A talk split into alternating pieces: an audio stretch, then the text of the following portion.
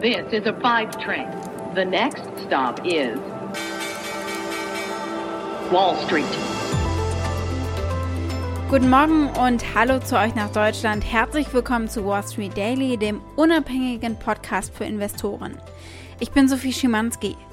Schauen wir zunächst auf die Ausgangslage für heute an der Wall Street, so kurz vorm Wochenende. Aktien fielen am Donnerstag und die Wall Street hatte zum vierten Mal in Folge Verluste verzeichnet. Der Dow Jones und der S&P 500 sind nun vier Tage in Folge also zurückgegangen. Der Tech-Index Nasdaq ist äh, an nur zwei aufeinanderfolgenden Tagen gefallen. Also man sieht da einen leichten Trend hin Richtung Tech-Aktien. Neue Arbeitslosenansprüche erreichten gestern mit 310.000 ein neues Pandemie-Ära-Tief. Der schlechte Arbeitsmarktbericht von vor einer Woche ist aber einfach noch präsent.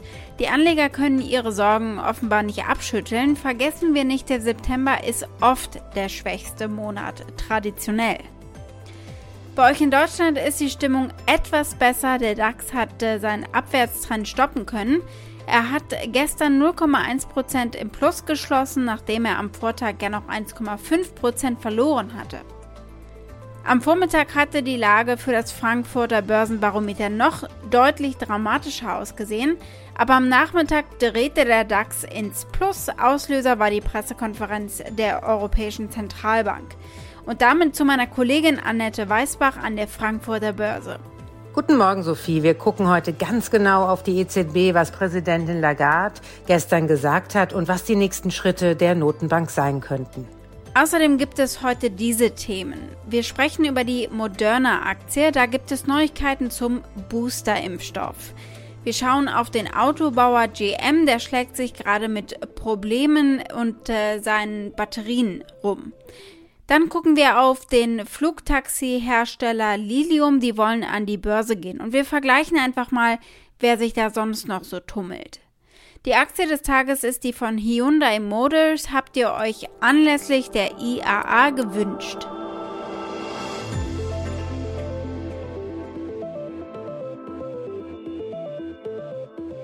Bei uns in den USA ist die Notenbank ja in dieser Woche wieder etwas in den Hintergrund gerückt. Umso interessierter sind die Medien und die Anleger natürlich hier an der jüngsten EZB-Sitzung. Bloomberg zum Beispiel zitiert dazu das BlackRock Investment Institute. Anleihenankäufe sind here to stay, also sie sind hier, um zu bleiben und äh, sind das neue Framework, das neue Rahmenwerk eben für Geldpolitik in der Eurozone. Und damit zu meiner Kollegin Annette Weißbach an die Frankfurter Börse. Das Thema ist natürlich gestern vor allem die EZB-Sitzung gewesen. Und äh, Annette, wohin geht's denn jetzt mit den Zinsen und mit dem Anleihenkaufprogramm? Zuerst hat die EZB jetzt erstmal entschieden, die monatlichen Ankaufrate zu reduzieren, moderat äh, reduzieren, sagt sie. Quellen, die Reuters zitiert, sagen, dass die Ankaufsrate wahrscheinlich bei 60 bis 70 Milliarden Euro pro Monat liegen wird. Und das ist dann rund 10 bis 20 Milliarden weniger als momentan. Also kein großer Schritt, würde man mal sagen. Immerhin natürlich, aber trotzdem, es scheint so, als mache sich die EZB keine großen Sorgen um eine Inflation von 3%. Wie sieht es da aus? Ja, genau, das ist der Fall. Auch gestern hat die EZB-Präsidentin Lagarde nochmal ganz deutlich gesagt, dass sie davon ausgehen, dass es nur ein temporärer Anstieg der Inflation ist. Und dieses Jahr könnte die Inflation auch bei mehr als zwei Prozent liegen, sagt die Notenbank. Die haben Projektionen vorgestellt, auch gestern. Das machen sie regelmäßig, alle drei Monate.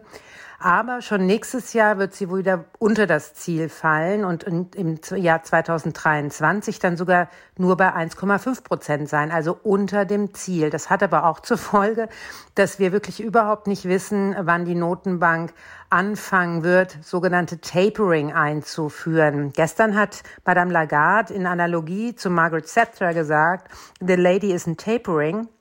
Margaret Thatcher hat ja vor vielen Jahren einmal gesagt, the lady is not for turning. Und das unterstreicht noch einmal, dass Präsidentin Lagarde doch eher eine sehr ausgeprägte Taube ist.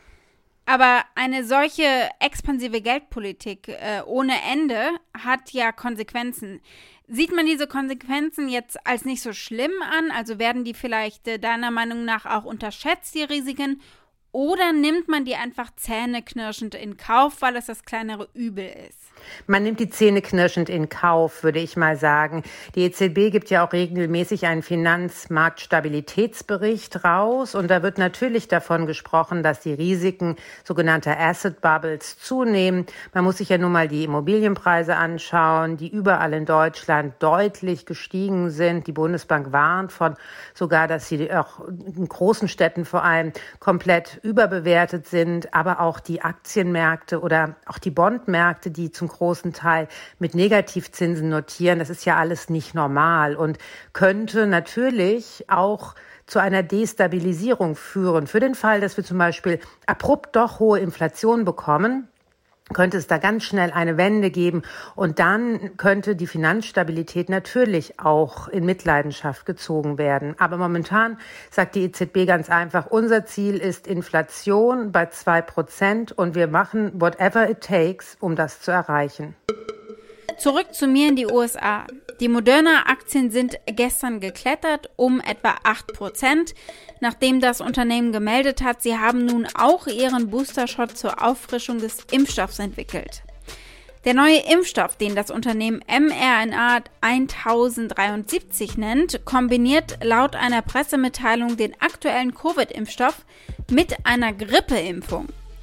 Die Aktien von Moderna stiegen gleich nach der Ankündigung um mehr als 5% und dann, wie gesagt, das Plus nochmal deutlicher zu Handelsschluss. Und jetzt liegt also alles an Daten für den Booster-Shot bei der FDA, bei der Zulassungsbehörde, und die müssen beraten. Und dabei sind sich gar nicht alle einig, ob es einen solchen Booster-Shot überhaupt braucht, weil die Impfstoffe gut geschützt haben bislang vor schwerwiegenden Verläufen. This could be a really interesting discussion because not all of the FDA's advisors believe that booster doses are actually needed right now because the vaccines appear to hold up so well against severe disease. So that will be a very interesting meeting. We'll see if they vote in favor of this and that puts the regulatory process in place to start this. And then we'll see how they handle Moderna's application as well, which is just starting to come in.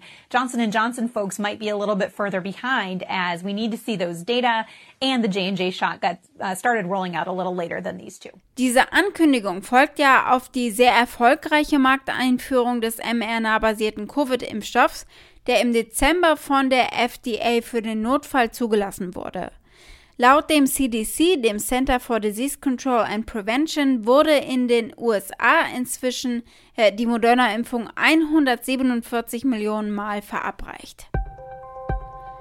Gucken wir mal auf den US-Autobauer GM. Der hat ein Batterieproblem und das resultiert in verlängerten Pausen in einem Werk in Michigan.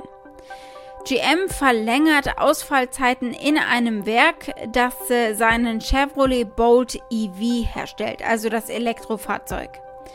Das Werk wird in den Wochen vom 13. und 20. September geschlossen bleiben.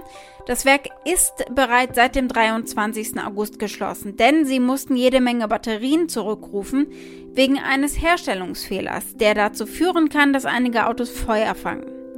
Mein Kollege kann damals beim Rückruf nur noch witzeln. Check out this headline, which seems like it's not possible, but it's true. General Motors issuing a warning for some of its Bolt electric cars.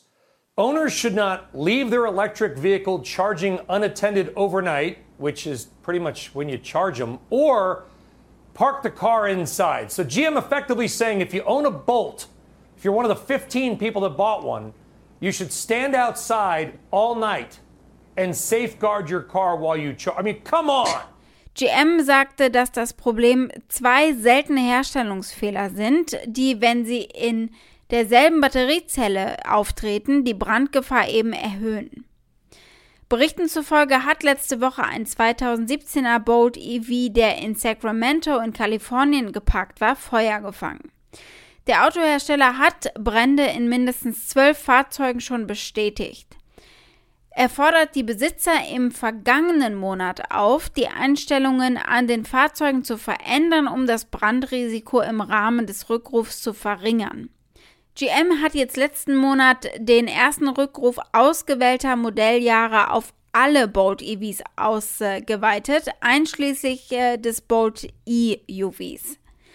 Der Autohersteller erwartet Kosten von etwa 1,8 Milliarden US-Dollar, um potenziell defekte Batteriemodule in den Fahrzeugen zu ersetzen. Ein GM-Sprecher hat gestern bestätigt, dass sie weiterhin mit LG Chem zusammenarbeiten, um die Probleme zu beheben und die Produktion der neuen Module zu steigern. Aber sie wollen natürlich von dem Zulieferer entschädigt werden. Blicken wir als nächstes auf Lilium. Die machen Flugtaxis und sie wollen an die Börse. Und äh, dieser Börsengang steht offenbar kurz bevor. Lilium wird voraussichtlich im dritten Quartal 2021 über ein Spec-Deal an die Börse gehen. Der erste Prototyp des Flugzeugs flog im Mai 2019 als fünfsitziges, vollelektrisches, vertikales Start- und Landefahrzeug. Gucken oder hören wir uns ein solches Flugtaxi doch mal an. The moment when you take off and you look out of our panoramic windows will be mind blowing for you. Light brings our cabin to life. This whole fuselage is one very safe and very comfortable space for you. The whole concept of being in a large cabin with a lot of space, very open, very airy, it'd be a great feeling. What is really key to us is to reduce the visual noise in the cabin, you know, premium aesthetic. I would say the main reason we chose ducted fans from the very beginning is noise. You have none of these noise, none of these vibrations around you, and it will just make for a, a much more pleasant and pleasurable ride. Das Unternehmen geht jetzt davon aus, dass es bis 2027 1000 Jets mit 30.000 verkauften Tickets in Betrieb haben wird. Derzeit ist äh, Lilium noch nicht profitabel. Das Unternehmen hat einen Umsatz von 5 Millionen US-Dollar pro Jet und Jahr prognostiziert und strebt an, bis Ende 2025 profitabel zu sein. Der Börsengang an der Nasdaq erfolgt durch eine Fusion mit Quell Acquisition. Liliums Spec-Deal bewertet das zusammengeführte Unternehmen mit einem Proforma-Unternehmenswert von 2,4 Milliarden US-Dollar zum Pipe-Preis von 10 US-Dollar pro Aktie, laut äh, einer Pressemitteilung des Unternehmens. Und weil auch andere Elektroflugzeugunternehmen ihre Aktien auf den Markt bringen oder gebracht haben, gucken wir doch mal, wie sie da äh, abgeschnitten haben, weil das vielleicht Hinweise darauf gibt, wie es Lilium ergehen wird. Da ist zum Beispiel Joby Aviation auch über einen Spec-Deal an die Börse gegangen. Archer Aviation bereitet sich auf den Börsengang im Rahmen eines Spec-Deals ebenfalls vor und da wurde der Marktwert bereits äh, etwas niedriger angesetzt. Im Gegensatz zu seinen Konkurrenten muss Lilium aber noch mehr Flüge absolvieren, was den Erhalt von behördlichen Zertifikaten natürlich verzögern könnte und was auch eine Auswirkung haben wird auf äh, den Börsengang natürlich und die Anleger. Wenn ihr mehr zu dem Thema hören möchtet, hört euch einfach mal die Juli-Ausgabe des Tech Briefings von The Pioneer an. Da gab es ein langes Interview mit dem Lilium-CEO Daniel Wiegand. Die Aktie des Tages auf euren Wunsch hin ist die von Hyundai Motors. Äh, genauer gesagt hat sich das Felix Sicker aus Cottbus gewünscht. Felix findet, es ist eine gute technische Plattform und eine spannende Produktpipeline. Das hängt jetzt natürlich davon ab, sage ich, was man von Wasserstoff, von der Brennstoffzellentechnologie in Autos überhaupt hält. Denn natürlich ist das ein wichtiger Teil bei Hyundai. Dieser Nexo-Fahrer bewertet das Fahrzeug auf YouTube zum Beispiel. On paper, fuel cell vehicles sound outstanding. They can achieve electric torque while enjoying the same refueling time as a gas powered car. Plus, instead of harmful toxins being released into the air, they spit out water. Great, right? The Hyundai Nexo, starting at about $58,000, is a good example of an automaker taking the technology seriously. Das Unternehmen will bis 2028 der erste globale Autohersteller sein, der seine Brennstoffzellensysteme auf die gesamte Palette seiner Nutzfahrzeuge anwendet. Geplant ist zunächst, alle neuen Nutzfahrzeuge wie Busse und schwere Lkw für den internationalen Markt als wasserstoffbetriebene Fahrzeuge mit Brennstoffzelle und als batteriebetriebene E-Fahrzeuge einzuführen. Das hat der Konzern ja äh, erst diese Woche mitgeteilt. Sie sind breit aufgestellt unterwegs, da gebe ich recht, mit dem Einstieg in ein Robotikunternehmen in den USA und dem Investment in Wasserstofftankstellen. Sie haben kurzfristig natürlich die gleichen Probleme wie alle anderen mit dem Chipmangel, aber sie haben dank des steigenden Absatzes von SUV-Modellen und Limousinen der Luxusmarke Genesis den Gewinn im ersten Quartal fast verdreifacht. Ich denke, der dicke Einstieg ins Wasserstoffgeschäft klingt vielleicht erstmal toll, aber ist natürlich ein Risiko, weil sie damit auf ein Pferd setzen, sehr deutlich, das momentan ein bisschen hinter dem klassischen E-Pferd sozusagen liegt. Da fließt natürlich momentan auch das Kapital rein, also sowohl von der Forschung und den Unternehmen als auch von äh, der Bundesregierung zum Beispiel in die Förderung. Schauen wir mal auf die Analysten hier in den USA im OTC-Bereich der Aktie. 22 sagen kaufen, dreimal heißt es Overweight, zweimal halten und einmal verkaufen. Wall Street. Damit war es das für heute. Ich hoffe, ihr seid nächste Woche wieder mit dabei. Dann schauen wir unter anderem auf das Apple-Event, wo das neue iPhone vorgestellt werden dürfte.